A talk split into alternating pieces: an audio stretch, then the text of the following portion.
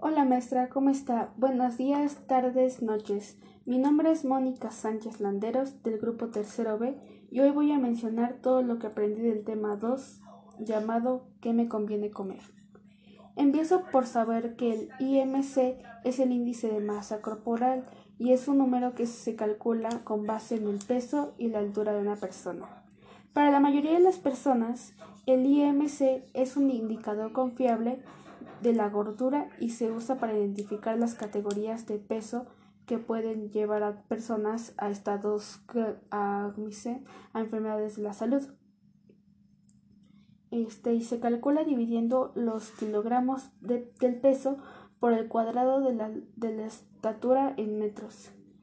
En una mujer, el IMC está entre 18.5 y 24.9 que es un valor normal, entre comillas, y de peso saludable, o de, peso saludable, mientras que de 25 a 29.9 es sobrepeso, se le llama sobrepeso, y de 30 a superior ya, ya se le denomina obesidad. Descubrí que tanto el sobrepeso como la obesidad son trastornos alimenticios por igual que consiste en la acumulación excesiva de grasa que puede ser mala para la salud y que pueden ser y que pueden ser factores de riesgo para las enfermedades crónicas tales como la diabetes, entre otros.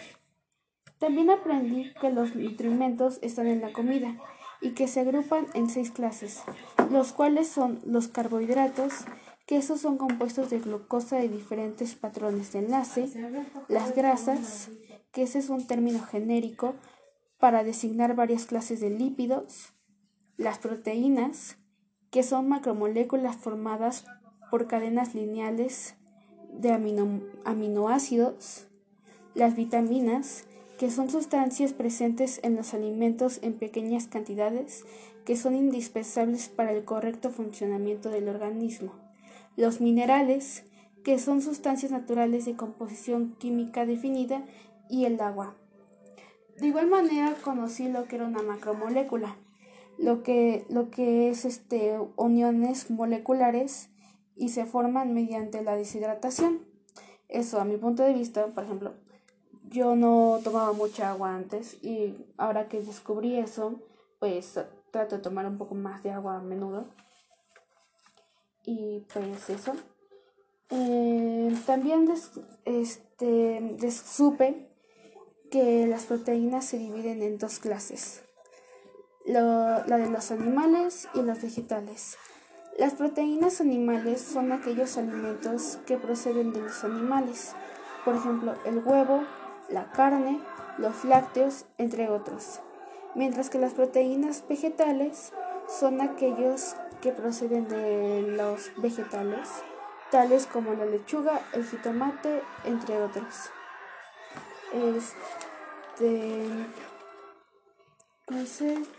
algo que yo ya sabía de todo esto es que comer muy poco y recibir muy pocas grasas te puede hacer daño.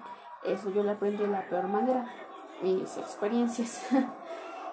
y algo que pensaba, pero ahora sé que no es cierto y todo eso, es que yo pensaba que con una ración era lo que debías comer y que no.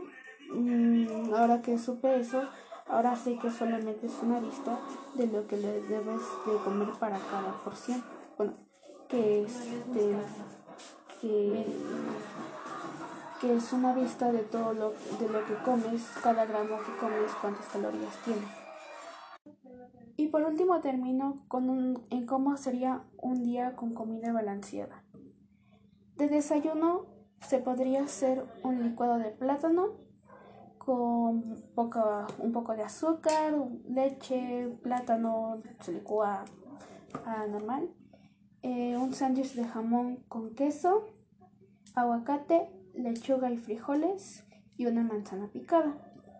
De comida se puede hacer una sopa de verduras con espinaca, chayote, zanahoria y en sí un bistec asado con una porción de bistec asado con ensalada de papas y queso, ya sea queso panela, queso este, Oaxaca y piña. y un poco de frijoles.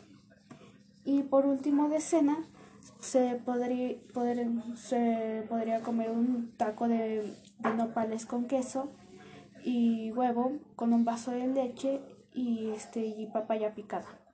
Y con eso yo termino. Muy... Un abrazo, maestra. Cuídese mucho.